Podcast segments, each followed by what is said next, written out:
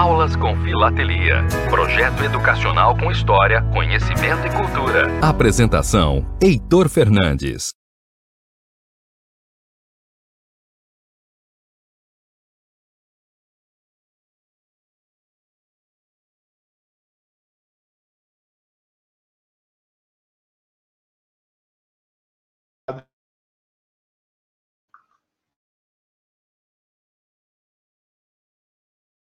Som. Muito boa noite. Hoje é quarta-feira, dia 18 de novembro. Estamos começando mais um programa Aulas com Filatelia, pelo Web Rádio Censura Livre. Hoje o nosso tema é muito interessante, vai interessar todo mundo que está ligado aí na Web Rádio Censura Livre. Você pode assistir o nosso programa pelo Facebook, pelo YouTube, por outros canais também que estão abertos aqui na nossa Web Rádio Censura Livre. E hoje o nosso tema é a censura postal na Europa após a Segunda Guerra Mundial. Ninguém melhor para nos colocar esse tema do que o professor Wilson, Wilson Oliveira Neto, que já está aqui em nosso estúdio. O Wilson é doutorado, é doutor em comunicação e cultura pela Escola de Comunicação da Universidade Federal do Rio de Janeiro. É professor adjunto da Univille, a Universidade da região de Joinville, e é pesquisador, filatelista, especializado em Segunda Guerra Mundial, né? Não fez, sei se fez a sua apresentação corretamente, Wilson, mas você mesmo pode se apresentar. Boa noite, professor, tudo bom? Boa noite, Heitor, né? Tudo bom, tudo ótimo, né? Boa noite às pessoas que estão acompanhando a gente aqui pela web. É, bom, eu vou, vou falar um. Eu vou começar falando um pouquinho do, do, do meu contato com a filatelia. Sim. Que eu acho que vai atribuir sentido a, a, a, essa fala de hoje, né? A, a, filatelia, eu costumo dizer que é um convite ao estudo, é um convite à interação com outras pessoas, né? E o meu contato com a história, a, a porta de entrada para a área de história e, atuação com os estudos sobre a Segunda Guerra Mundial se deu através da filatelia. Então, eu gosto muito de dizer que eu sou um, um filatelista, né? E um profissional da área de história, porque são duas coisas que se, se cruzam, né, e que são dissociáveis na minha vida, né. Filatelia foi o foi a janela para a história, né, para mim. Ah, então, bacana. Filatelia, né, ela, ela me define, né, muito como como profissional, né. E, e o tema da que a gente vai trabalhar agora, que a gente vai discorrer, tem, tem relação direta com, com, essa, com essa caminhada, porque eu sou de uma cidade, né, eu sou natural de Joinville, moro em São Bento do Sul, em Santa Catarina, mas sou natural de Joinville, e eu comecei a me interessar por selos na adolescência, né, frequentei a Associação Filatélica de Joinville e, como bom filatelista joinvilense, né, Joinville, uma cidade ligada à colonização alemã em Santa Catarina, inevitavelmente a gente ia mexer com Segunda Guerra Mundial, Alemanha, Áustria, né? Então, eu comecei lá na adolescência a me interessar por esse recorte da, da história postal, que é o recorte da Segunda Guerra Mundial, e em específico a censura porque sabe o que é interessante, Heitor? É, a censura postal no pós-guerra, principalmente é, em cartas é, que transitaram entre Alemanha, Brasil, Brasil, Alemanha, Áustria e Brasil, Brasil e Áustria, esses três países, né? É, envelopes circulados com marcas postais de censura, com as com todos esse, esses indícios né, de, um, de, uma verificação, são comuns, você consegue com certa facilidade. Por quê? Porque, como a gente teve uma forte colonização de povos de língua alemã, após a Segunda Guerra Mundial foram retomadas as comunicações postais entre Brasil e Áustria, né, Brasil e Alemanha. Então, você tem uma quantidade muito grande né, de envelopes circulados entre final da década de 40, começo dos 50, com censura postal. E, e, claro, né, o que é um atrativo para um tão jovem filatelista dos anos 90, né, era o valor, né, preços acessíveis, né, então eu comecei, né, lá na adolescência a, a trabalhar com esse tema, né, e é um tema pelo qual eu sou apaixonado, né, um tema que eu, eu adoro, né, adoro trabalhar censura postal durante, após a Segunda Guerra Mundial e, e outros assuntos ligados à filatelia desse período. Né? Sim. Vamos, vou falar um pouco agora da. Vamos entrar agora então no assunto, né? O que, que afinal foi essa, essa censura postal? Bom, Sim. Primeira coisa, né? A, a censura postal é um fenômeno que está muito ligado a contextos de guerra, né? Ou contextos de pós-guerra, né? Ou contextos de, de revolução, de guerra civil, né? E eu acho que o exemplo mais legal que a gente tem é a própria censura postal no Brasil, né? Se a gente for pegar o, o grande catálogo do, do Jürgen Meifert, né?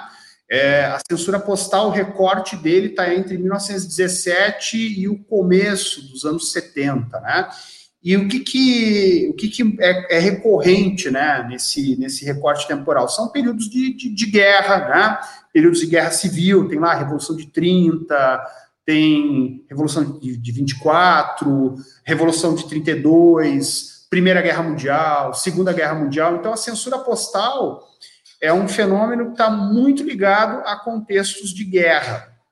E a pergunta que a gente pode fazer é por quê? Né? Porque existe um, um, uma preocupação muito grande com a informação, né? com os cuidados com a informação. E, e as comunicações postais são, né, foram um, um meio né, é, que envolvia espionagem, contra-espionagem. A gente tem como, por exemplo, a, a, a Operação Cornflakes, né, dos aliados, que produziu é, propaganda anti-alemã através de falsificação de selos postais, né? Esses selos eram enviados aí em, em cartas fake para a Alemanha. Então, as comunicações postais, elas são um meio, né? em que operações de guerra psicológica, operações de espionagem, de contra-espionagem, elas é, são envolvidas, né? E até tem um, tem um caso interessante, que é um, uma edição do Brasil Filatélico, que é, era o antigo periódico da, do Clube Filatélico do Brasil, né? Acho que é de 97, se eu não me engano que tem um, uma matéria de capa muito legal mostrando essa relação entre filatelia e espionagem. E aí tem uma. É, é, o texto é, abre, né? Com uma circular do então ministro da Guerra, o, general Eurico Gaspar Dutra, né? Falando de que se tem que tomar cuidado com a correspondência, porque a correspondência também é um meio através do qual o inimigo né, se utiliza para fornecimento de informação, para operações de espionagem, de guerra psicológica. Então, a primeira coisa a se constatar é que a censura postal é um fenômeno que está muito ligado a contextos de guerra, em que existe uma necessidade de controle né, sobre a circulação de informações. Tá?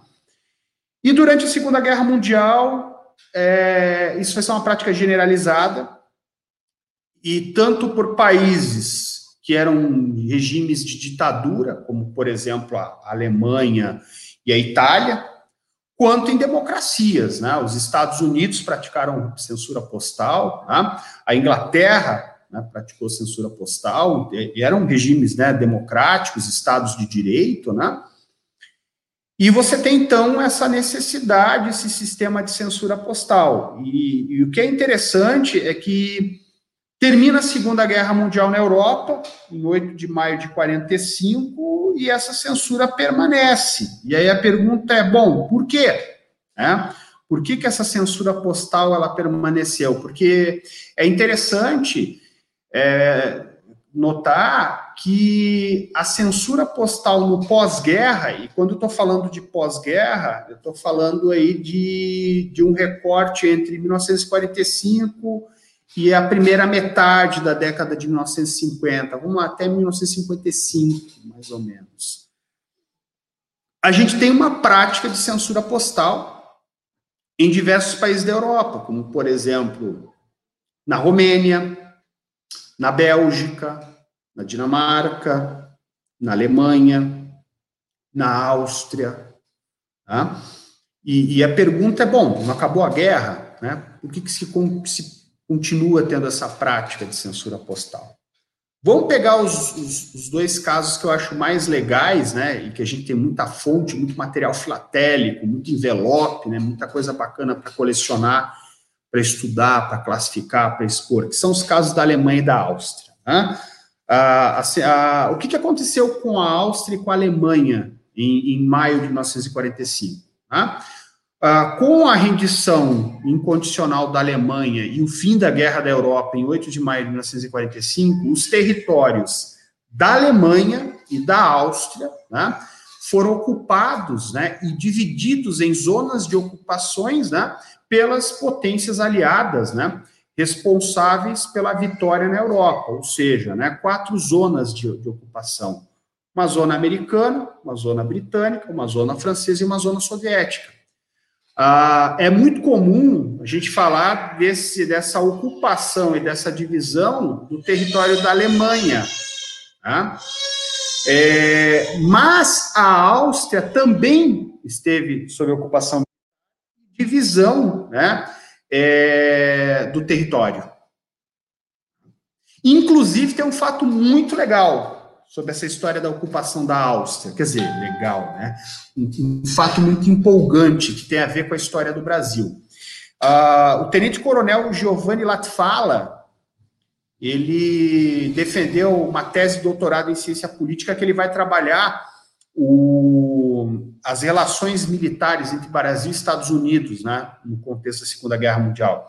E ele termina o livro dele falando do convite que a Força Expedicionária Brasileira recebeu pelo general Mark Clark em participar da ocupação militar da Áustria, porque quando a Força Expedicionária Brasileira encerrou suas operações militares na Itália, né, após a vitória aliada, em maio de 45, Uh, o general, o então general Mascarenhas de Moraes recebeu um convite, né, pra, por parte do general Mark Clark, né, de compor a força de ocupação da Áustria. E esse é um tema que é, ele dá uma ele dá uma pincelada muito bacana no final do livro dele, né, abre caminho para novas pesquisas, porque é um tema pouquíssimo abordado, né, nós, nós temos assim algumas referências, né, mas nenhum estudo aprofundado. E ele diz assim, olha é, quem sabe, né, se o Brasil tivesse participado dessa força de ocupação, isso teria garantido ao Brasil né, um, um assento permanente no Conselho de Segurança da ONU. Né?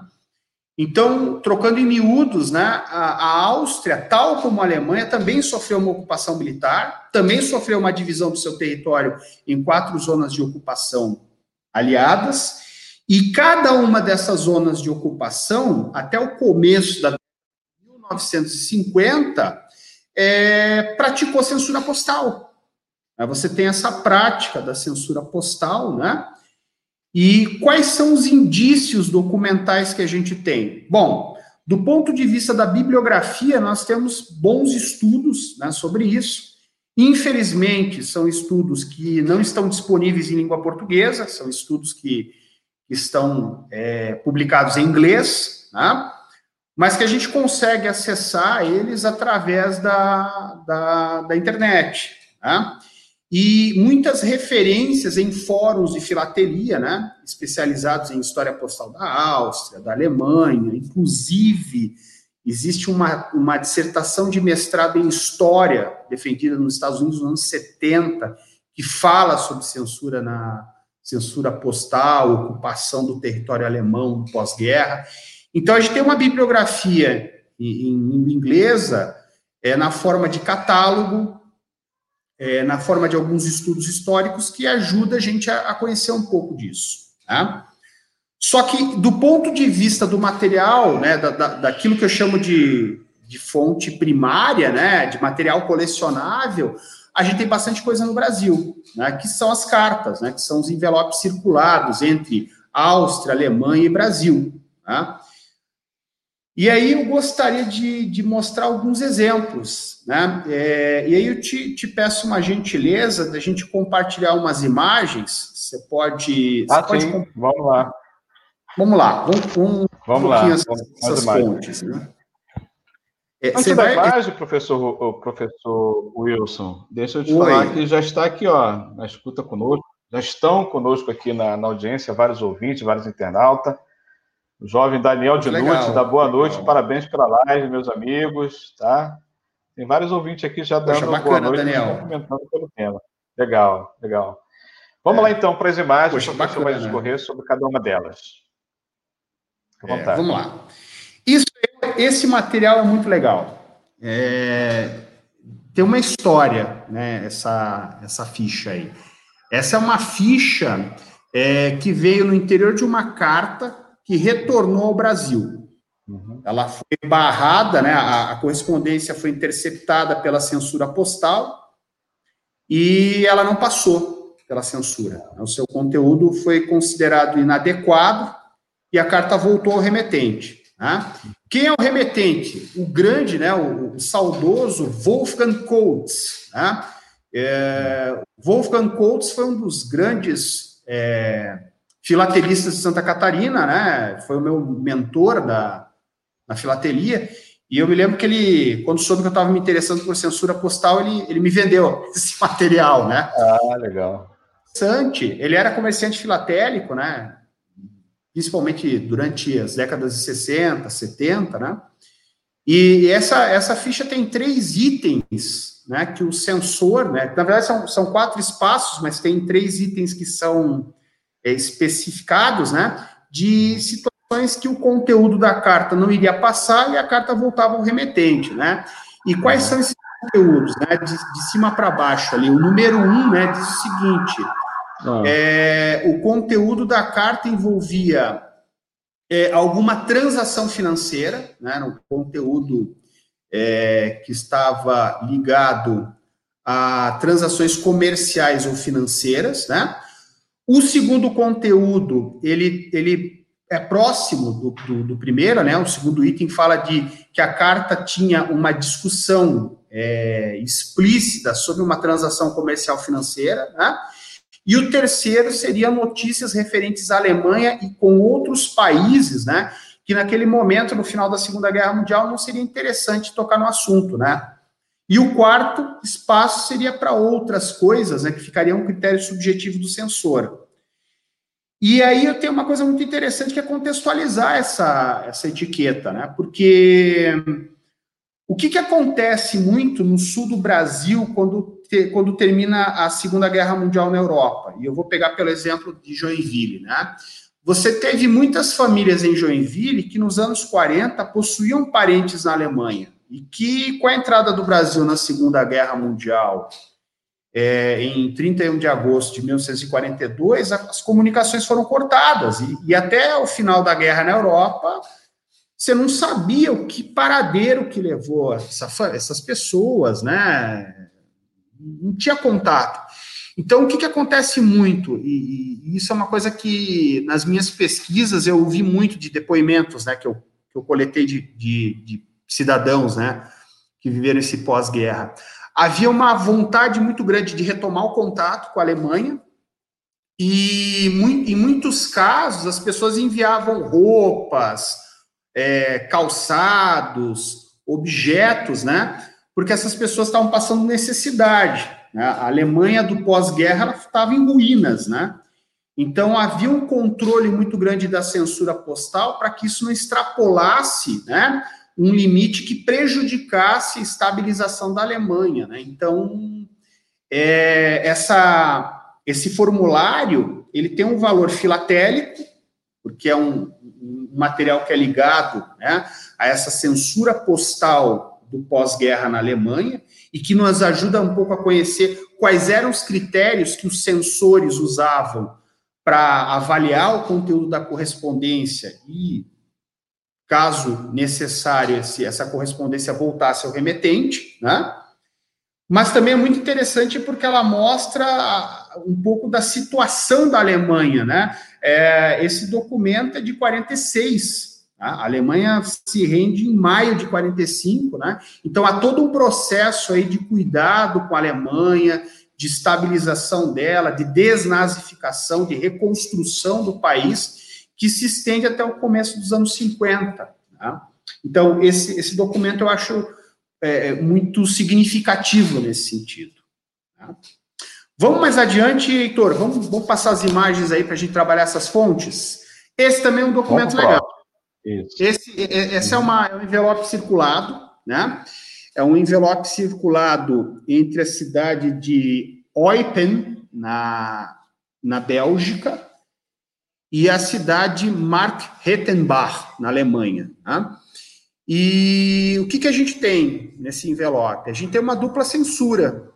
Tá? A gente tem uma, uma censura alemã, né? a, a passagem né, pelo, pelo Centro de Censura Civil localizado em Munique. Né? É, esse, como é que a gente, a gente evidencia isso? Através do, da marca, né? Tem ali um, um, carimbo mecânico vermelho. Né? É, esse carimbo indica que a correspondência não sofreu abertura e verificação, né? mas ela transitou pelo, pelo centro de, de censura. Mas tem uma, uma censura belga que ocorreu, né, quando do envio dela para a Alemanha, né? E quais são os indícios que a gente tem? A gente tem ali o carimbo de censor, sensor número 486, e a, aquela fita, né, de fechamento que é bilíngue, né? O que, o que é legal é que ela é uma, ela é uma, uma fita bilíngue, ela está em francês e flamengo, né? que são idiomas que até hoje são falados na Bélgica, né? E toda um, uma, uma instrução, né? É, explicando ali controle de comunicações e uma mensagem dizendo o seguinte: olha, é, em caso de, de reclamação, né? Você pode se remeter ao seguinte número, havia, né? Uma possibilidade das pessoas que se sentiram prejudicadas por essa, essa prática, né? Recorrer, né? É, esse envelope chegou a, ao destinatário, né? E a pergunta é, tá, mas e a Bélgica? Por que censura postal na Bélgica? Não era um país, né, que estava ligado ao eixo.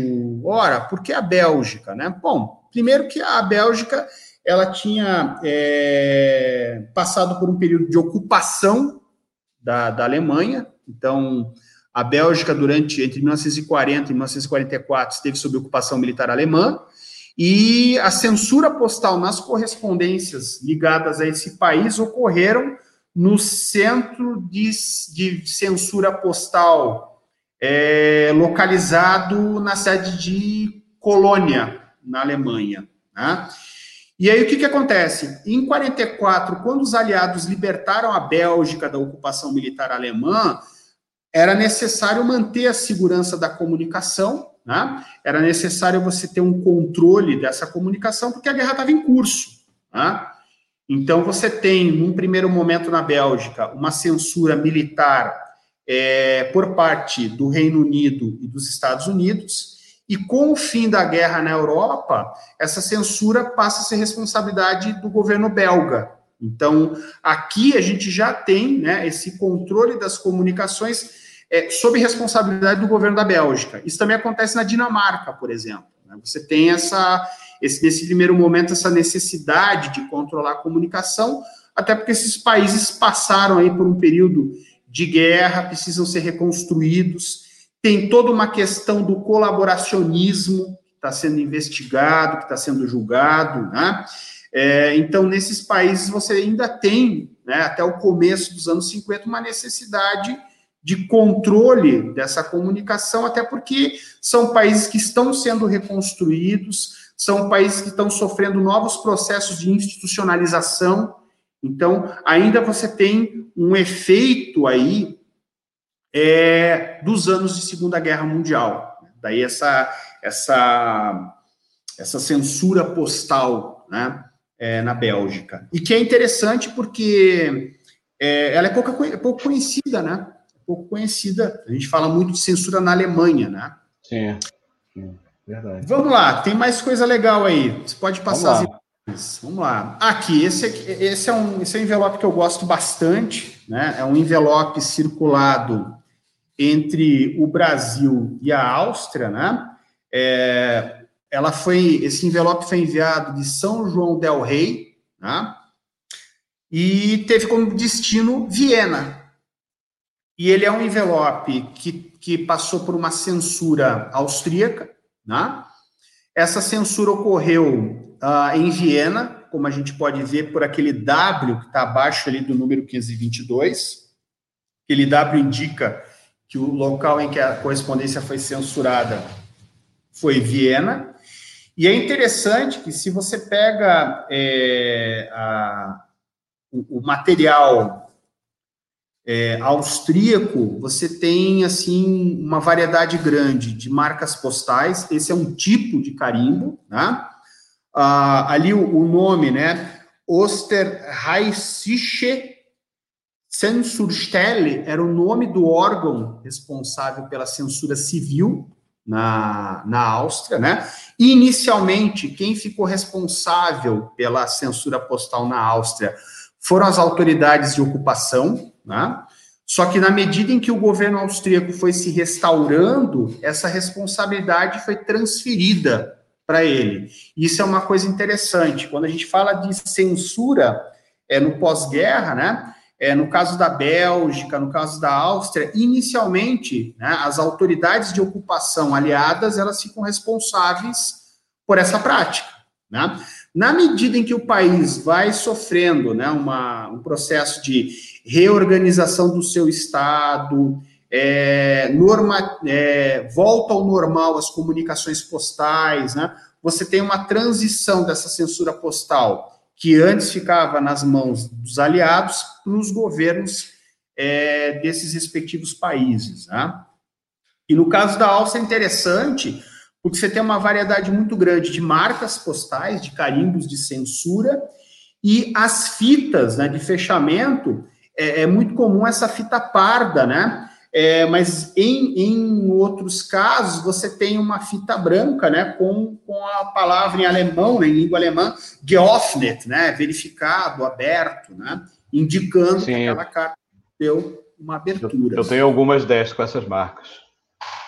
Isso, isso é, isso é comum, né? É, você pode passar outra imagem? Vamos, vamos dar uma olhada aqui. Essa aqui, esse envelope tem um, tem um, um lugar especial na minha coleção. Foi um dos primeiros envelopes que eu consegui de censura postal na Europa no pós-guerra, né, no caso de censura postal na Alemanha. É, foi um envelope destinado a, a Joinville. Né? É só a censura britânica. É uma censura britânica, né? Ah, é, é, um envelope que tem uma franquia isolada de 75 centavos de marcos, né? De marco. E esse era o valor na época do porte para cartas com até 20 gramas destinadas ao exterior. Então, é, se você for pegar, por exemplo, nesse mesmo período, o envelope que foi enviado para a Áustria, para o Reino Unido, ele vai ter esse, esse valor, né? É 75 centavos, né? E foi, foi destinado a um membro da família Stein, né? O Theodor Stein, que é uma família que tem uma, uma relação muito forte com a história de Joinville, né? Eles foram responsáveis por uma grande empresa que eram as indústrias Stein em Joinville, tá?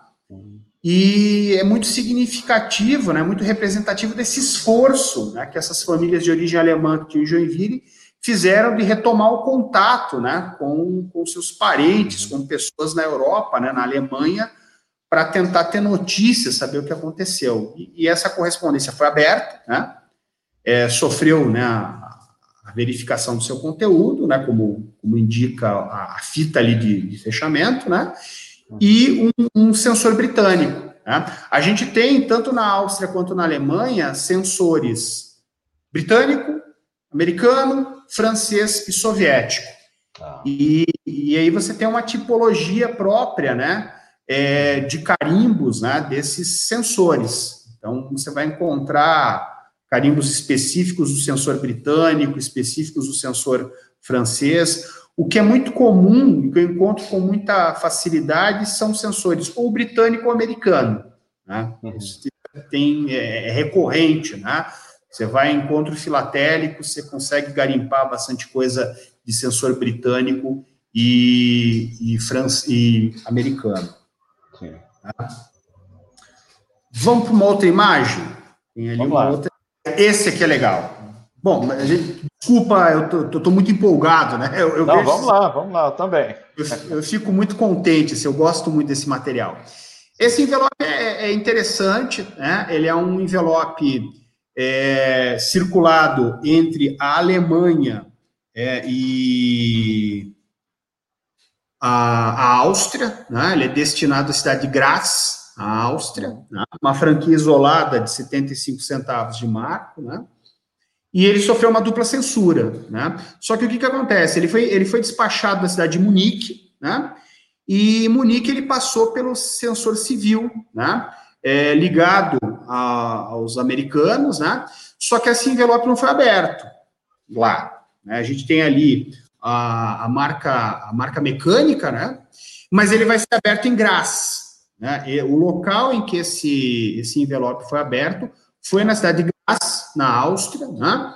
É, por um sensor britânico, né? como a gente pode, pode perceber, constatar ali no carimbo de, de censura de sensor, e na fita de fechamento. Né? Essa fita já tem uma identificação. Né? Uhum. Então, é um envelope típico desse período do pós-guerra, né?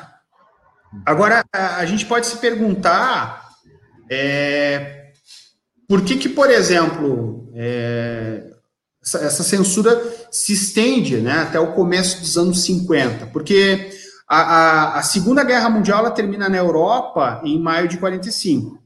Uhum. Só continua no Extremo Oriente. Então, uma das razões né, para a prática da censura postal até a, a rendição condicional do Japão uhum. foi prosseguir a guerra. Então, tem que controlar a informação para não atrapalhar o esforço de guerra. Agora, nesse pós-guerra, o que, que a gente tem? Uma necessidade de estabilizar esses países. Então, é, lendo sobre a lendo a bibliografia específica sobre a Áustria, o que se fala bastante, né?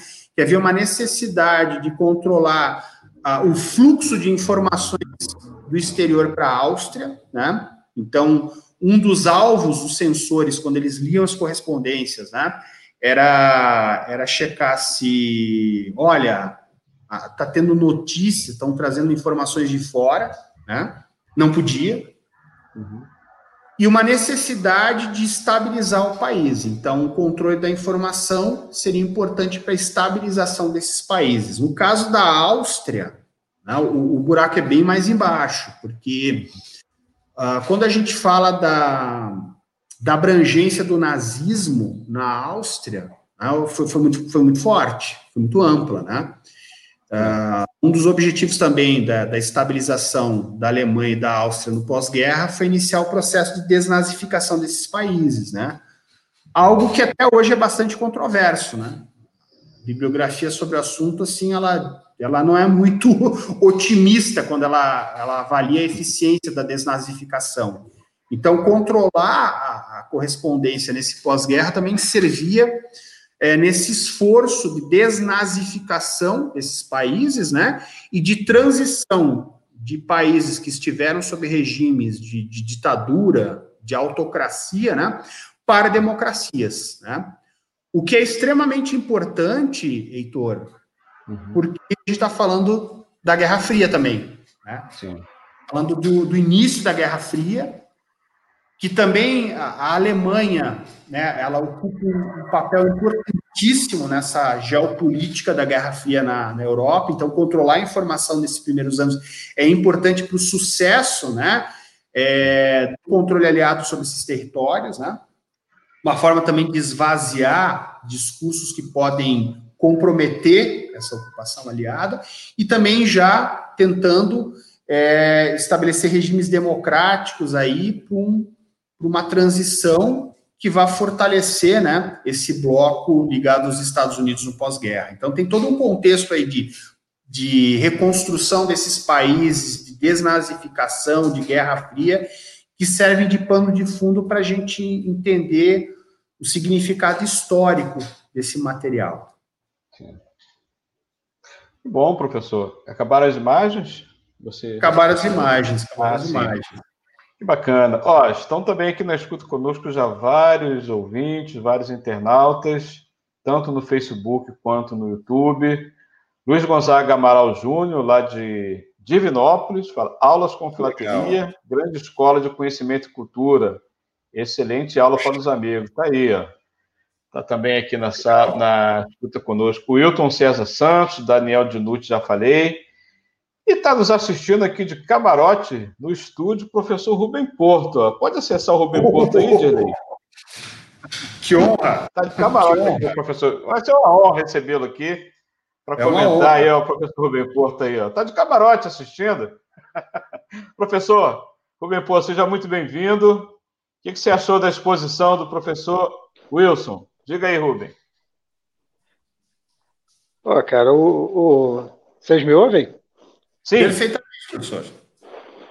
Okay. Deixa eu te apresentar, Rubem. Então, é, o... Professor Rubem Porto, professor da Universidade é, Federal Rural do Rio de Janeiro, ali em Seropédica, grande estudioso aí também da filatelia, é. Da, da, história postal. Bom, ele mesmo vai se apresentar aí. Rubem, é contigo, diga aí. Nada, a gente, a gente brinca um pouco com essas coisas. A, a, apresentação do Wilson foi muito legal. É um tema que a gente é, gosta, né? Que é a censura, né? Uhum. É, não, não conheço tanto a censura é, lá fora e tenho até duas perguntas para fazer para você, Wilson. Diga lá. É, eu me concentro mais aqui nas censuras é, referentes aqui ao, ao Brasil, né?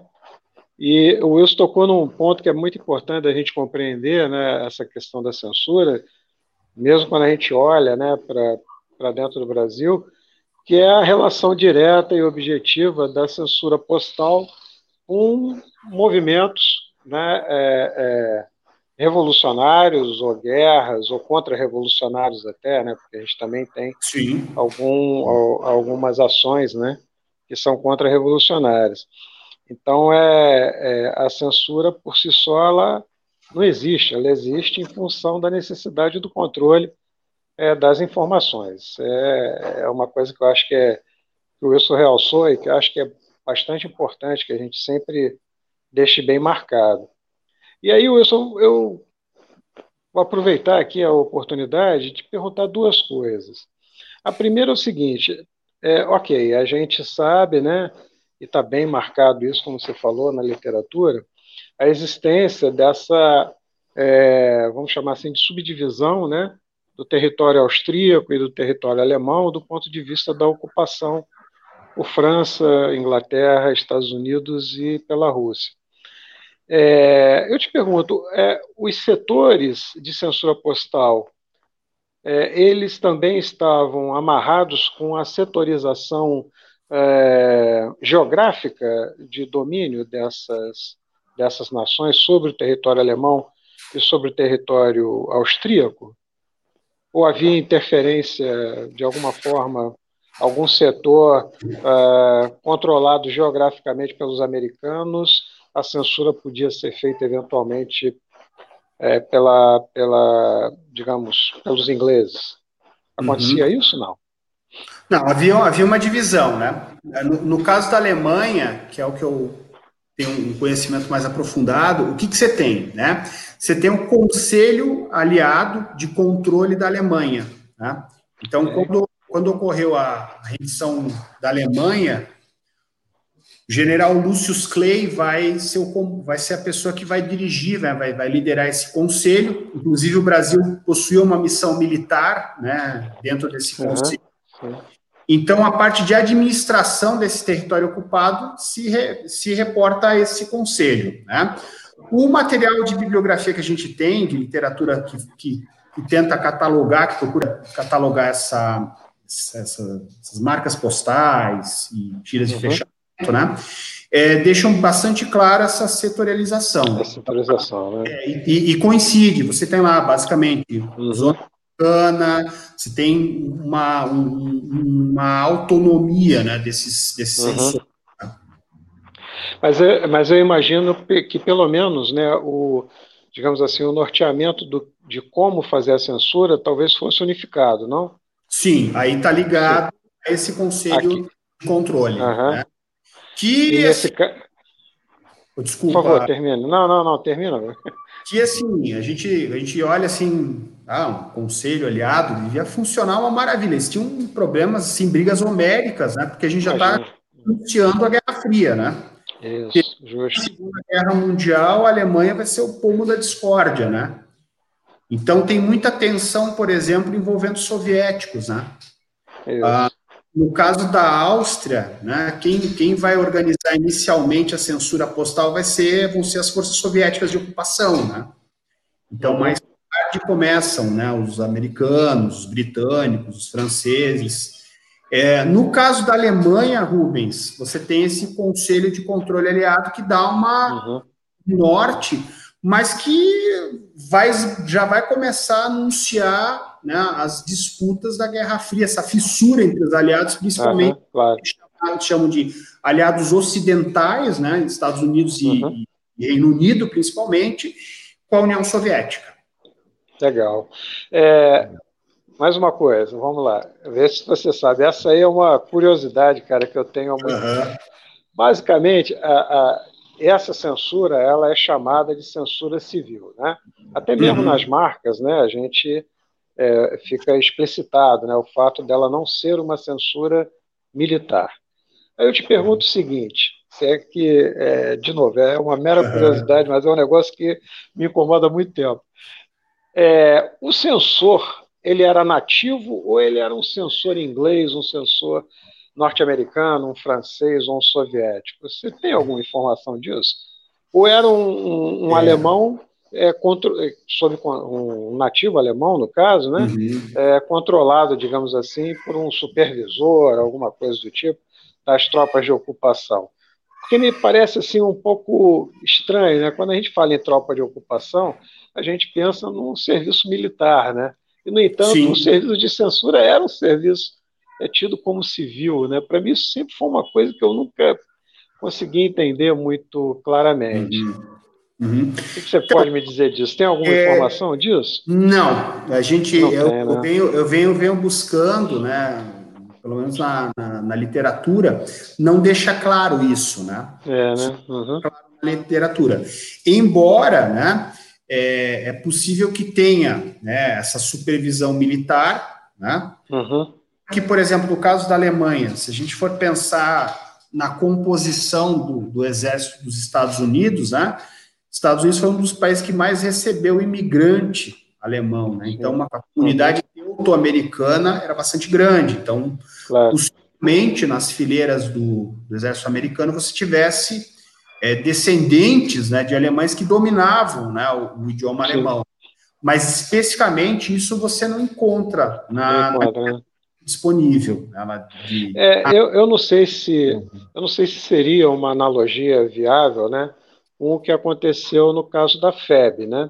Uhum. Porque a censura das cartas da FEB, no sentido Brasil-Itália, é, elas, é, elas não eram necessariamente feitas por militares. Né? É. Elas eram feitas por civis treinados pelos militares. Tinha até curso né, de é, censor, é. tinha uma escolha por e tal e tal, tal. Eu já vi essa documentação, tem até alguma coisa aqui em casa sobre isso, que eu resgatei lá na Biblioteca do Exército. Então, na verdade, os civis eram chamados a fazer cursos, né? Uhum. É, e eles é, eram como se fossem é, funcionários civis, né, dentro do ambiente uhum. militar, fazendo é. um trabalho de censura. Não sei se poderia ser algo eventualmente similar nesse caso também, né? Uhum. Olha, eu acredito que pode ser, porque vamos pegar o exemplo novamente da Alemanha, né? Pode se estender para a Áustria. Ah, diferente de 1918, né? Que a 1918, assim, quando termina a Primeira Guerra Mundial, o pessoal quer o couro da Alemanha, né? Uhum. Coisa de reconstrução da Alemanha, é muito complicado, né? Mas em 45 a coisa é diferente. É, é, é muito importante para essa nova ordem mundial que surge em 45 uhum a reconstrução mais rápido possível da Alemanha. Então, integrar economicamente uma população nativa é interessante para os aliados, né? É. é interessante, e até porque nesses treinamentos, né, e isso é uma coisa que é interessante, uh, esses treinamentos, eles têm, também têm um, um, um, caráter ideológico, né, de incutir claro, certos... Claro, né? Então, você assimilar essa população que está desempregada, que precisa de renda, é interessante. Então, eu acredito que é plausível a gente levantar a hipótese de que, olha, é, poderia ter um, um, recrutamento de civis, né, que dominam uhum. a, a, língua alemã, é, que dominava a escrita gótica, né? Porque Isso. a escrita latina ela é dos anos 60, né? Tá certo. Eu me lembro que o, seu Coates, né, sempre dizia, olha, eu aprendi a escrever em gótico, né? Então não basta só dominar o alemão, é, tem que dominar é. aquela escrita. Então isso. é interessante pensar que isso é uma hipótese plausível. Claro que necessita de uma de um trabalho de pesquisa documental para tentar saber olha, a identidade dessas pessoas, se havia né, algum, alguma uhum. nesse sentido. Tá? Mas eu vejo como plausível, tá, Rubem? Eu acho que assim, uhum. o interesse de reconstruir esses países, né? Certo. Principalmente porque a União Soviética é um, é um, é um, é um perigo para eles, né? Já, já, no final dos anos 40, né? Então a Alemanha tem que estar tá inteira, né? Perfeito. Posso fazer mais umazinha para liberar e não ficar. Ah, legal. vamos lá, vamos lá. Posso? Obrigado, Heitor. É, também é uma curiosidade, né? É, no sentido da manipulação das cartas agora, entrando na filatelia mais, mais diretamente, uhum. a gente sabe, portanto, que a gente tinha é, essa subdivisão, né, com quatro áreas e essas quatro áreas produzindo censura. Você tem ideia? É, porque assim, não sei se é o meu olhar, né? Mas eu, eu, eu tenho muito mais é, facilidade, eu tenho visto mais é, censuras inglesas e americanas uhum. e muito menos francesas e muito menos ainda soviéticas. Uhum. Isso é uma sensação errada minha ou, ou faz parte, é, digamos, dessa média também. mesmo? É, eu né? noto também, eu noto. Até porque uhum. assim, ó, os pai, as regiões, né? Eu acho que isso a gente pode, pode associar no caso da, no caso da Áustria, Rubem, para o Brasil, a gente tem um, uma, é. uma quantidade interessante de censura soviética. Né? Tem é, alguma é mesmo. soviética. É, porque Viena, Viena foi dividida. Ah, olha hum, que okay. Viena foi dividida em quatro zonas de ocupação também. E aí você tem uma quantidade de, de descendentes de austríacos que também vão se comunicar e porventura. Né? essa, esse, esse endereço está situado numa zona soviética. Mas, de uma forma geral, as regiões da Áustria, principalmente da Alemanha, que mais rápido se recuperaram foram as regiões ocidentais. Isso. Uhum. Então, há, uma, há um fluxo né, maior uhum. e uma maior oferta, de correspondência. É, uma oferta uhum. maior de, de, de material para a gente colecionar, classificar. Certo. Né? Legal. Excelente, excelente, Wilson. Parabéns, cara. É uma pesquisa super bacana. Eu acho Obrigado. esse assunto censura absolutamente fascinante, absolutamente fascinante. A censura na Segunda Guerra é muito complexa, né? Porque, é. como bem você colocou, envolveu o mundo inteiro, padrões diferentes, interesses diferentes, né? Exatamente. É, então é, é, é, um assunto complexo que está cheio de coisas ainda para a gente descobrir e, e que tem material. Né? Eu acho que isso é mais importante. Tem. Né? É, você procurando, você acha material. É diferente de você, voltando aqui ao a, aquilo que eu tenho pesquisado um pouco mais, que é a Revolução de 30, né? onde você tem um período muito curto né, do evento, uhum, uhum. você tem um mês do evento, e, e, e, você não tem tanto material disponível. Né? Ou é. seja, é. É, nesse caso, não, você tem um, uma quantidade de material que você pode pesquisar grande e você já tem uma base né, de informações também que, se você procurar, você acha aquelas uhum. informações mais fundamentais para dar continuidade aos estudos. Então, esse eu acho que é um assunto aí para quem está entrando na filatelia agora, para quem quer é, é, trabalhar alguma coisa mais específica né, no conceito da história postal, é, está em aberto. Tem muita, muita coisa ainda para a gente Sim. aprender sobre, sobre essas questões. Muito legal, acho que foi, foi um papo excelente, foi uma apresentação muito bacana, as peças lindas, limpinhas, bonitinhas, né? Como a gente é. sempre gosta de. é, a gente sempre gosta de ter e nem sempre a é gente é mesmo, consegue né? ter. É. Foi muito legal. Heitor, muito obrigado aí pela. Nada, Rubens. Você é sempre muito bem-vindo. Fica por aí, daqui a pouquinho a gente vai te pedir de novo para comentar. Ó, tá bom. Beleza. O, o Rubem, Sim. o Dirley Santos, que está aí na, na operação, vai passar uhum. aqui uma mensagem institucional, rapidinha, né? O intervalo tá que bom. nós fazemos da rádio. E daqui a pouco a gente volta e vai te chamar de novo. Também estão aqui na escuta conosco tá Eusébio Coan, Luiz Gonzaga, já anunciei. Tem um perfil aqui chamado Literatura e Filatelia. Nos dá parabéns pela aula, muito interessante. Eusébio Coan nos dá boa noite. Muito obrigado. Oh, meu cunhado. Seu cunhado? Ah, meu, cunhado, meu cunhado, pô. É o Zé. Tá valendo, tá valendo. Tá tudo em é. casa. Tá tudo em casa. O, Rubem Porto. O Dirley Santos, que tá aí, também é botafoguense, hein?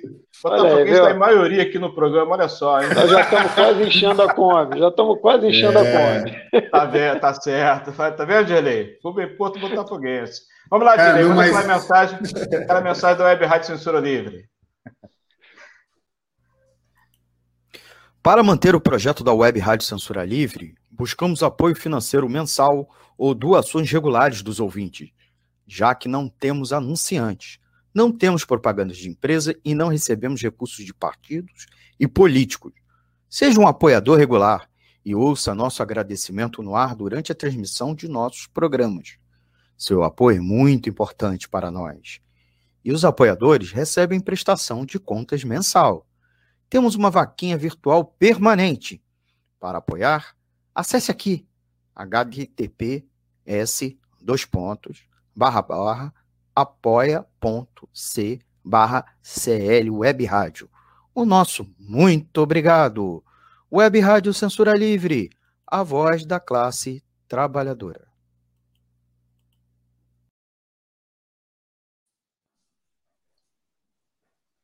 Obrigado, Direi. Valeu. Direi Santos, tá aí, ó. Mais um botafoguense aí, ó, que eu tô te apresentando. Velho, tá vendo como quebra o galho do botafoguense? Rapaz.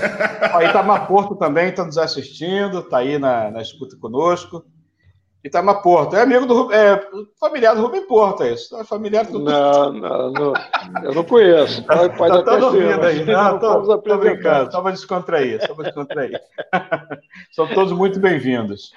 Professor, é, Wilson, eu estou com um material aqui, já tive a oportunidade de mostrar algumas vezes aqui no programa. É um material muito novo, né, é relativamente novo aqui no Brasil, uh, do William Kaczynski. É uma publicação é, americana, foi traduzida aqui em português no ano passado, em 2019. Teve um evento aqui no Museu Histórico do Rio de Janeiro, no qual participei.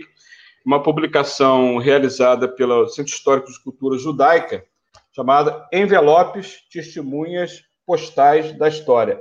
Muito bacana, tem várias ilustrações de correspondências ah, censuradas, enfim, traz é, um relato né, dos, das testemunhas que foram aprisionadas, prisioneiros de guerra, muito bacana. Né? Não é uma publicação vendida, né? tem financiamento público, portanto, é um material que pode ser adquirido, sim, é, pela, pelo Centro Histórico de Cultura Judaica. Eu já fiz o contato com eles e a senhora que me atendeu é, foi muito bacana e falou que tem a possibilidade de nós adquirirmos mediante solicitação. Né, todo mundo que tem interesse em história postal pode fazê-lo. Eu mesmo é, já mandei correspondência para lá, vou retomar o contato. Adquirindo essa, esse material, eu vou então disponibilizar para nossos amigos que estudam né, história postal, censura postal, muito legal.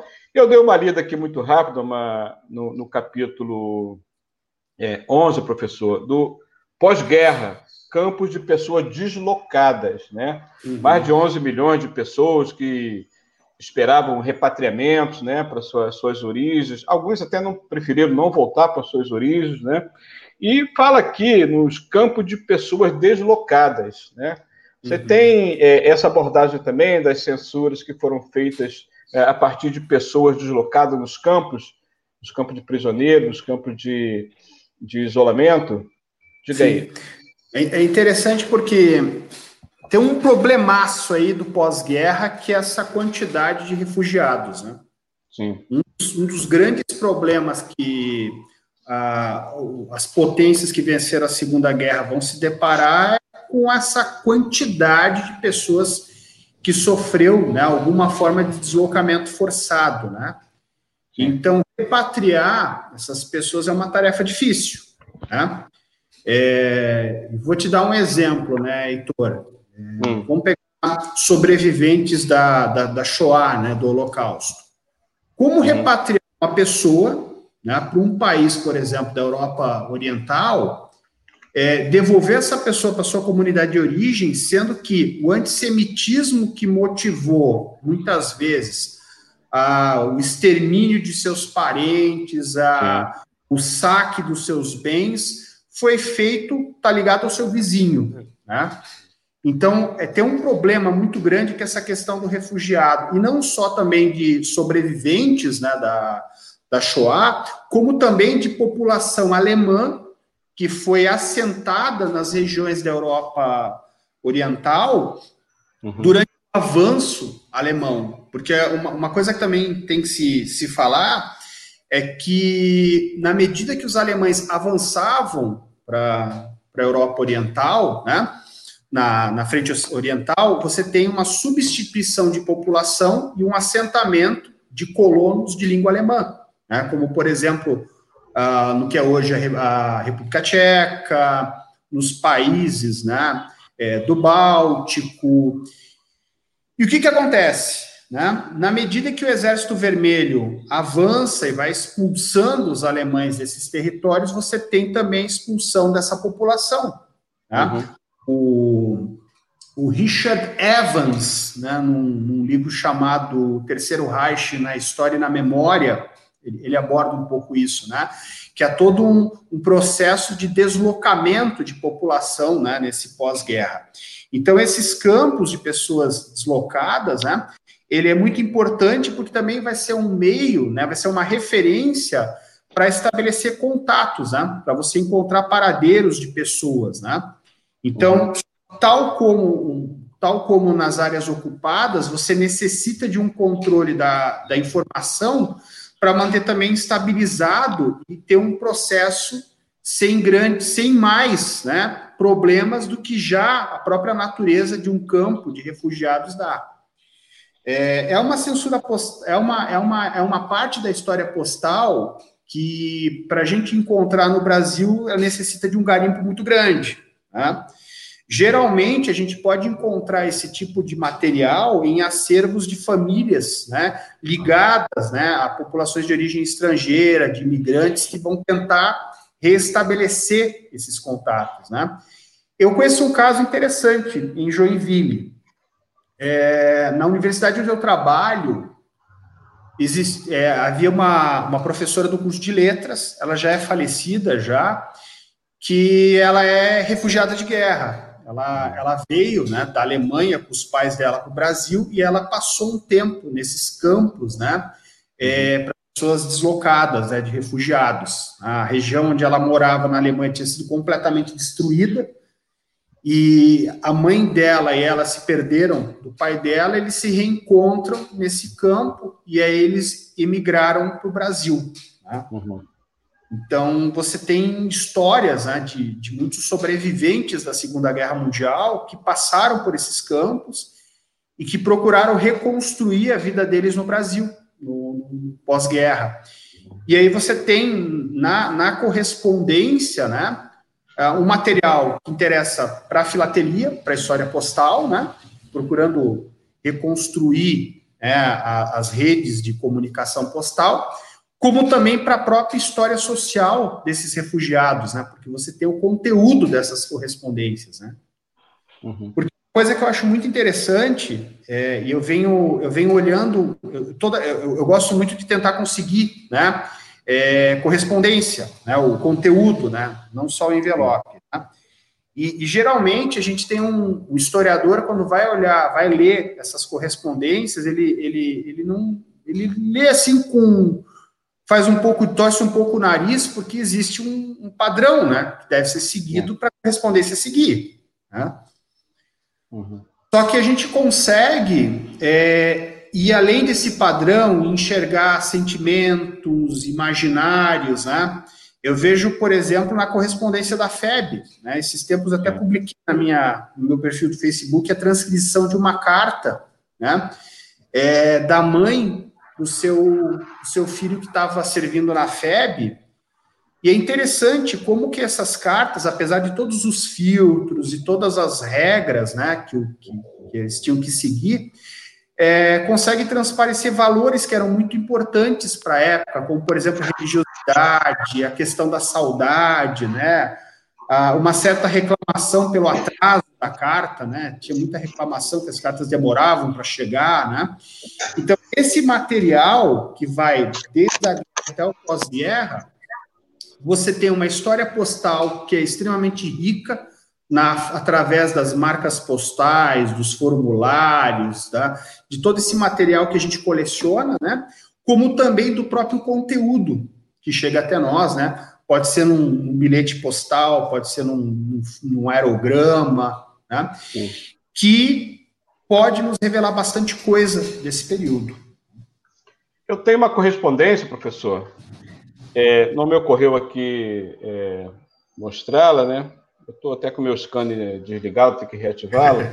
Muito instigante. Está é, tá em alemão, né? Uhum. Não saco nada de alemão.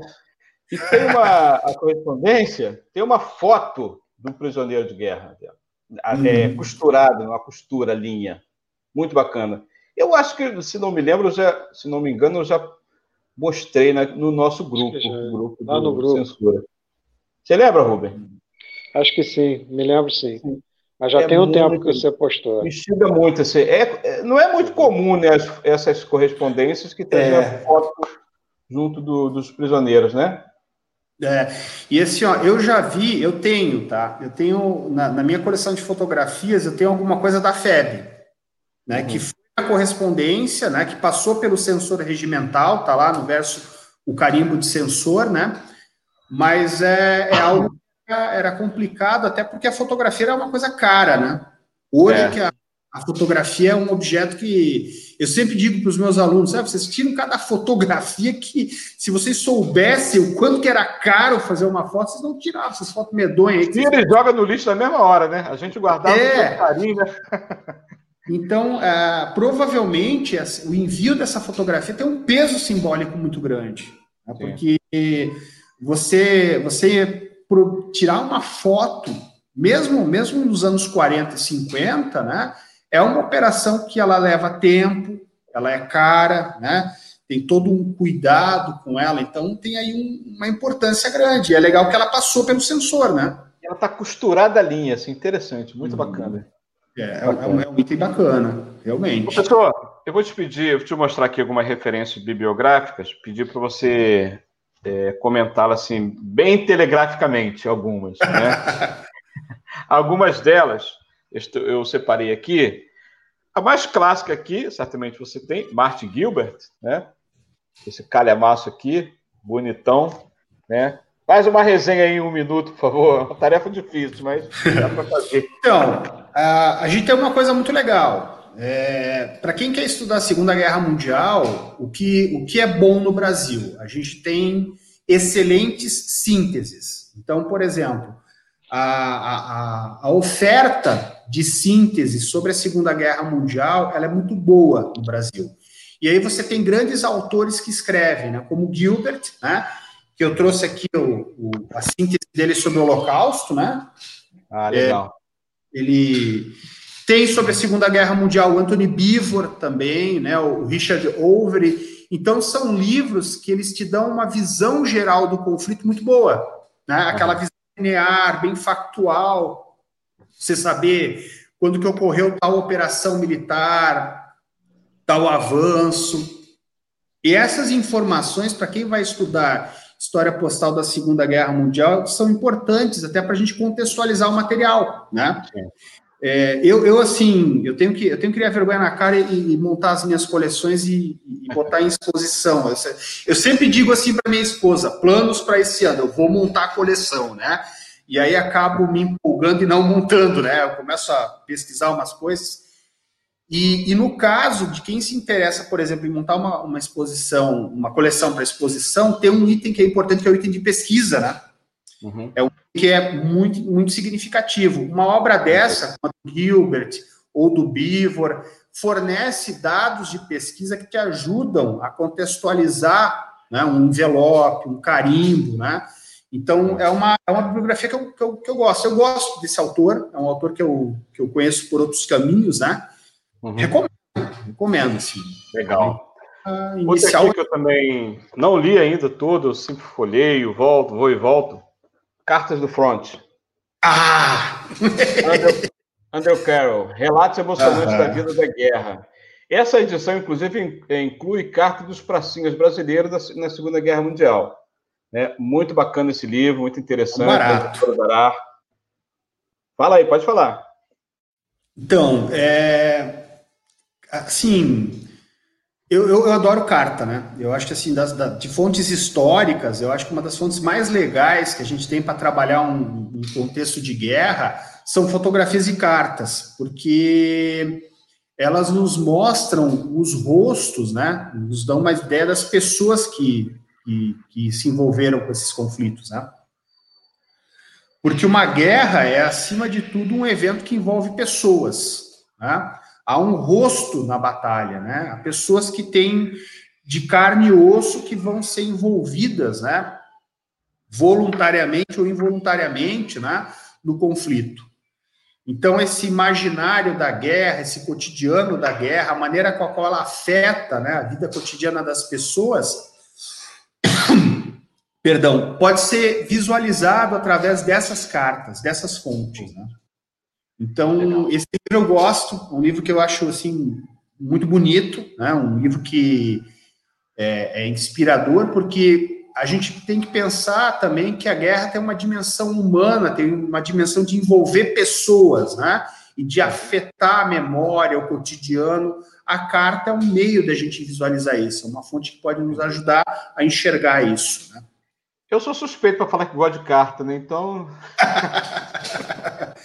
eu acho que todos nós, né? Eu acho que 37 gente... anos trabalhando com carta, é difícil. É. Outra aqui, professor. Brasil vai à guerra. Ah, esse é um clássico. Esse é, é um clássico. Muito bom, né? Esse é um clássico Ricardo do Ricardo Saitefus, né? É um dos uma das. É, assim, claro que ele trabalha muito esse envolvimento do Brasil com a Segunda Guerra Mundial, né, do ponto de vista diplomático. É, muita coisa se foi, foi, renovada, né? A gente tem, é, nos últimos anos, um processo de renovação dos estudos históricos sobre o Brasil na Segunda Guerra Mundial, que eu passei a noite inteira falando com vocês. A gente tem muita coisa nova sendo escrita, né? A partir principalmente de arquivos dos Estados Unidos, né? É, lá no National Archives, né? E aí se destacam um conjunto grande de historiadores e historiadoras, né? O professor Denison de Oliveira, da UFPR, a professora Aline Locastre, lá do Mato Grosso do Sul, uh, tem o professor Giovanni Latfala também, né? Uh, tem a professora Andréa Ramaia, lá do Rio Grande do Sul, que trabalha as relações entre Brasil e Alemanha.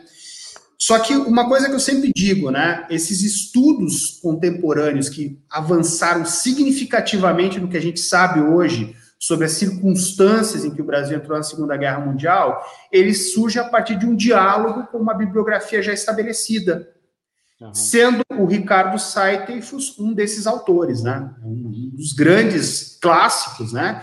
Que faz parte de qualquer revisão bibliográfica, né, para começar a pensar o Brasil na guerra. Esse é, um, esse é um dos primeiros livros que eu li quando era estudante de graduação, né? Um baita livro. Eu tenho um problema que eu começo a ler, eu vou e volto. Eu estou também, eu estou virando um ajuntador de livro. Além de ser um ajuntador de selo, eu estou virando um ajuntador de livro. Então, eu é. também tenho que tomar uma vergonha. Outra Mas aqui, uma ó. Hum, diga.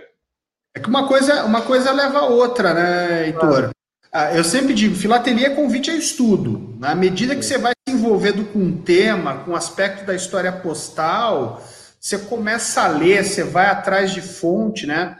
Eu me lembro de uma, de uma live do, do professor Rubem falando sobre a censura postal na Revolução de 30 e citando fonte de jornal, né? Pesquisa imperial. Uhum. Eu falei, é, é isso, filatelia é isso, né? Bateria é, isso. É, mas eu começo a ler o livro e não, não acaba. Eu vou, paro, volto, começo a ler outro, é uma loucura. uma bagunça. Esse aqui diz que eu, eu, também não li ainda. Eu comecei e reparei, ó, é uma, diz que é uma história real. Era um garoto, soldado brasileiro de Hitler. Ah, eu já ouvi falar. Então, isso tem um outro livro que eu vou te indicar. Diga. Que vale a pena ler depois desse. Chama-se Os Soldados Brasileiros de Hitler do professor Denison de Oliveira. Sr. Denison, é, há uns anos atrás, ele, ele conseguiu né, uh, trabalhar com entrevistas com cidadãos brasileiros né, que serviram na, nas Forças Armadas da Alemanha durante a Segunda Guerra Mundial. Por quê? Porque antes da Segunda Guerra Mundial, né, a Alemanha ela, ela, ela, ela tem, né, um, sofre um processo aí de de recuperação econômica, de crescimento econômico a partir de 1933, e você tem o retorno de famílias né, que emigraram para o Brasil com seus filhos que possuíam dupla nacionalidade. Porque na Alemanha da época, né, é, o que, que te definia como alemão? Te definia uma ancestralidade, aquilo que eles chamavam de ius sanguinis, né? Então, o teuto brasileiro, né, uma pessoa que é, nasce no Brasil e que tem a cidadania e nacionalidade brasileira, na, aos olhos das leis alemãs da época, também possui a nacionalidade e a cidadania alemã. Então, o que, que acontece no início da Segunda Guerra Mundial? Esses cidadãos né, com dupla nacionalidade, eles vão ser convocados para servir nas Forças Armadas da Alemanha. E aí tem uma situação muito interessante. Termina a Segunda Guerra Mundial, né? essas pessoas vão pedir para ser repatriadas ao Brasil. E eles vão entrar em contato com a missão militar brasileira, junto né, ao Conselho de Controle né, da, aliado da Alemanha.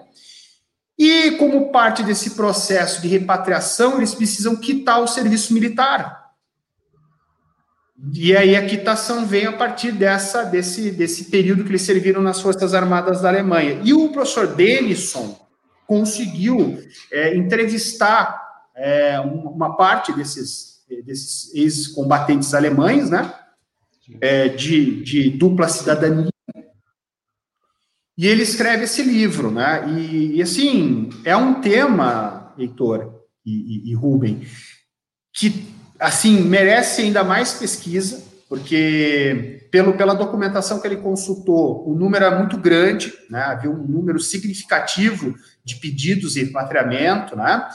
Uhum. É, que mostra que essa relação entre Brasil e Segunda Guerra Mundial é bem mais complexa. Né? Então, você tem esse caso de, de pessoas que estiveram na Alemanha, que é, tem essa, essa, essa origem alemã, que né, no momento da guerra foram considerados cidadãos alemães. Né?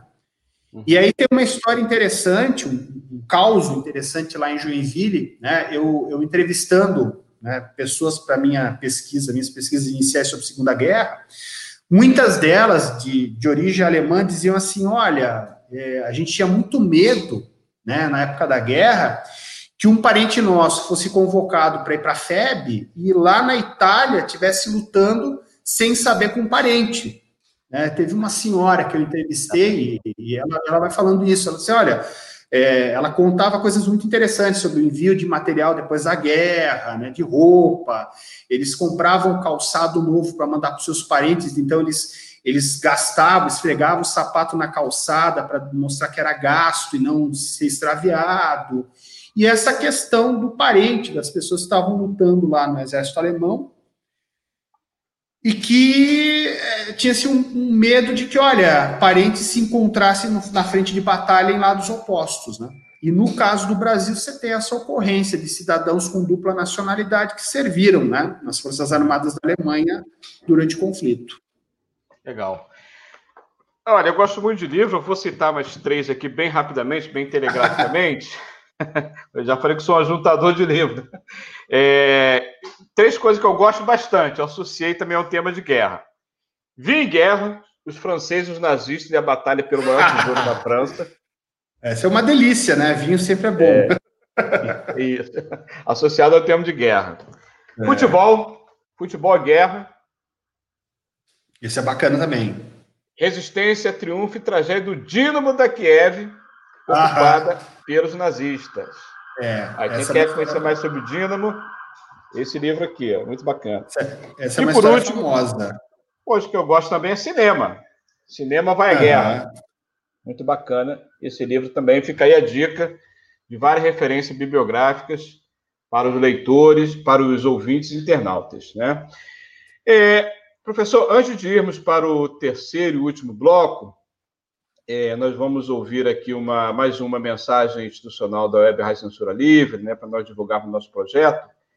E depois, então, nós vamos para o terceiro e último bloco, infelizmente, que é bom, dura pouco, né, mas a gente é. já está quase finalizando. Direi, aquela mensagem aí da nossa Web Rádio Censura Livre.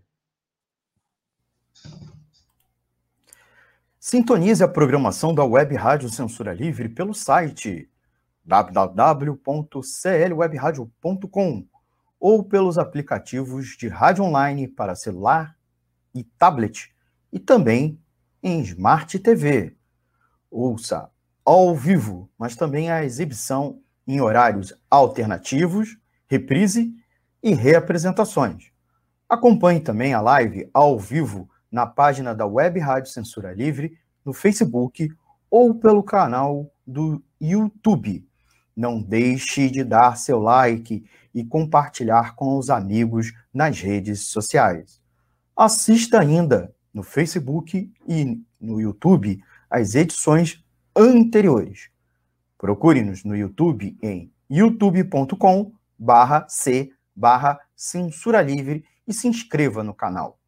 Não deixe de clicar no sininho para receber as notificações de novos vídeos. Web Rádio Censura Livre, a voz da classe trabalhadora. Valeu, Gerlei, obrigado. Ué, o professor Rubem caiu? Pois é, cadê o Rubem? pois é. Bom, enquanto o Rubem está voltando, quero dizer que o, o projeto da Web Rádio Censura Livre é um projeto alternativo, né, de uma mídia alternativa, ele é composto por diversos trabalhadores. Está voltando o Rubem. Ele é composta por diversos trabalhadores e trabalhadoras que fazem doações, contribuições espontâneas para manter esse projeto vivo, né? É um projeto que fura o bloqueio da mídia tradicional.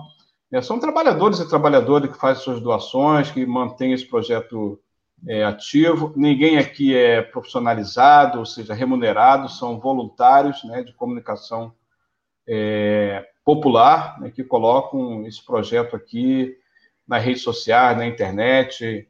Nós temos um estúdio que convidamos pessoas para participar diretamente do estúdio, mas nesse momento a gente está fazendo aqui o programa, eu estou no meu escritório aqui na minha casa, né, o Dirley está na casa dele, e outros apresentadores também fazem direto da sua casa. E mantemos lá o projeto vivo, né, de várias contribuições que nos chegam. São trabalhadores é, comuns, né, professores, advogados, trabalhadores dos Correios, né, petroleiros, enfim, pessoas que gostam de comunicação alternativa e mantêm esse projeto aqui. O, esse áudio que nós acabamos de ouvir é do Almir, né, um jovem economista que faz um programa Economia Fácil, tem um programa também de cinema, entrevistas, né, fizemos também alguns debates aqui, é, aproveitando as épocas das eleições, sempre contextualizando com a realidade. Né, é um, uma rádio que se postula ser a voz da classe trabalhadora. São trabalhadores, como nós três, nós quatro que estamos aqui no programa, né, que fazem esse projeto viver. Né? Então, por isso, nossa mensagem aqui institucional. O Rubens já está de volta com a imagem congelada, mas daqui a pouco ele vai retomar aí.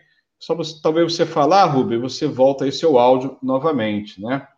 O José Seco também nos dá boa noite, está nos ouvindo aqui, participando do programa. José Seco é um ouvinte Aí, Rubi está de volta. José C. convite sem participante, lá de São José do Rio Pardo, interior de São Paulo. Obrigado, José Seco, pela audiência. Continue nos ouvindo. Ó, o Almir Fernandes também está nos ouvindo aqui. Enfim, vários ouvintes internautas. O programa fica gravado, depois pode retransmitir na lista de contato de amigos, de familiares, de, de grupos, né, de WhatsApp, nas redes sociais. É sempre muito bacana esse compartilhamento que aumenta, inclusive, nossa audiência e nossa interação com os novos ouvintes, né?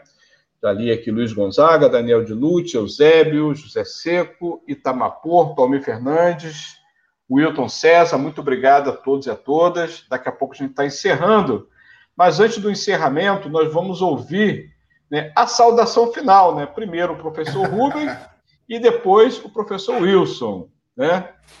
Muito obrigado, Rubem, pela sua participação. Vai ser sempre muito bacana aqui a sua, a sua participação. Sábado a gente vai estar lá na nossa reunião, né? Mas é. fica aqui. Isso, fica aqui a sua mensagem, saudação final para o nosso ouvinte internauta, aqueles que querem conhecer mais a filatelia. Enfim, a palavra é sua, Rubem. Então, eu estou aqui meio de intruso, né? O Não, dia hoje é do, é do Wilson. Você caiu de paraquedas no terreno aliado. É, é. verdade. Não, mas é, eu acho sempre, né, esse tipo de conversa, né, é sempre instrutivo para todos. Acho que é, para quem está na filatelia é legal, porque tem condição de abrir horizontes e pegar novas fontes, né, de, de pesquisa, né. A gente, o, o Wilson falou uma coisa que é muito importante. A filatelia é antes de tudo uma pesquisa, né. É você você tem que ir fundo, você tem que conhecer, não é só o selo, né? Conhecer a história do selo, principalmente aqueles que se dedicam à história postal, como é o caso da gente, né?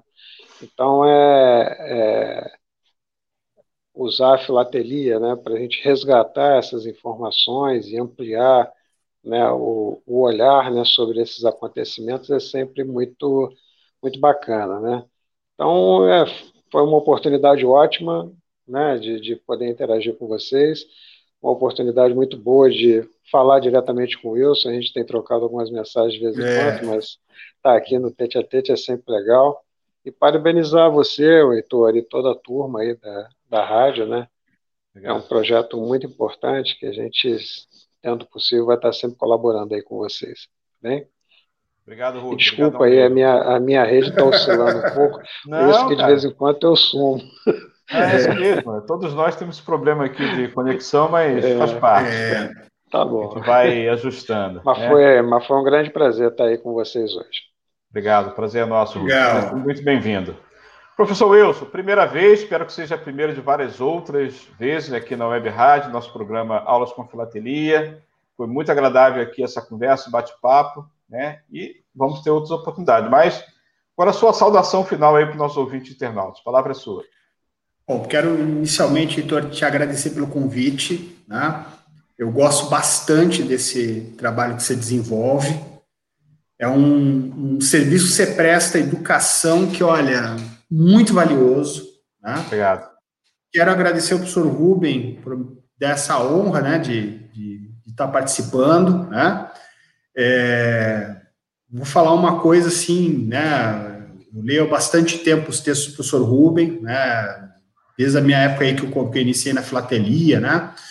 Textos aí que eu acho que são importantíssimos para a gente né, se aprofundar os nossos conhecimentos em história postal, censura. Fiquei muito feliz, né? Eu acho que é uma honra, né? Quero agradecer as pessoas que estão nesse momento nos acompanhando pelas redes sociais, pela internet, né? E assim, é, é, é muito legal falar de, de, pesquisa, de filatelia, de conhecimento. Eu acho que num mundo em que há tantos terraplanismos, né? Eu acho que a filatelia oh. é um passo que é a é. filatelia é um passo que a gente resiste a isso, porque a gente estuda, a gente pesquisa, vai além, né, do que o selo nos mostra, né? E, e eu, eu assim, eu tenho uma. Um, eu devo muito à filatelia. Esse é o fato. Né? A filatelia foi a minha porta de entrada para a história, né? Foi o meio através do qual eu comecei a estudar outros idiomas para me corresponder com outros filatelistas. Né? Então, ela é, para mim, mais que um hobby. Né? Ela, ela uhum. parte do, do, que me define como pessoa. Né? Então, tá aqui conversando, espero que seja primeiro de vários, várias outras oportunidades, quero me colocar à disposição. E sábado que vem vamos, vamos conversar de novo, né? Com o nosso encontro do grupo de censura. Vamos bater aquele papo.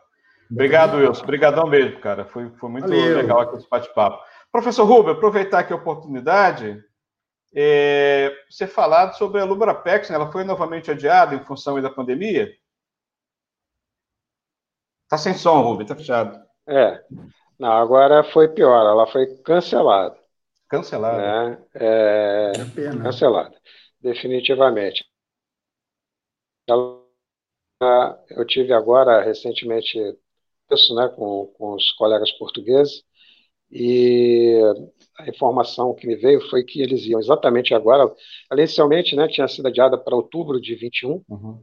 Uh, e eles iam agora retomar a organização dela para outubro de 21, mas entenderam que eles não têm garantias de que em outubro de 21 ela possa ser efetivamente realizada dentro dos princípios que eles pretendem, né?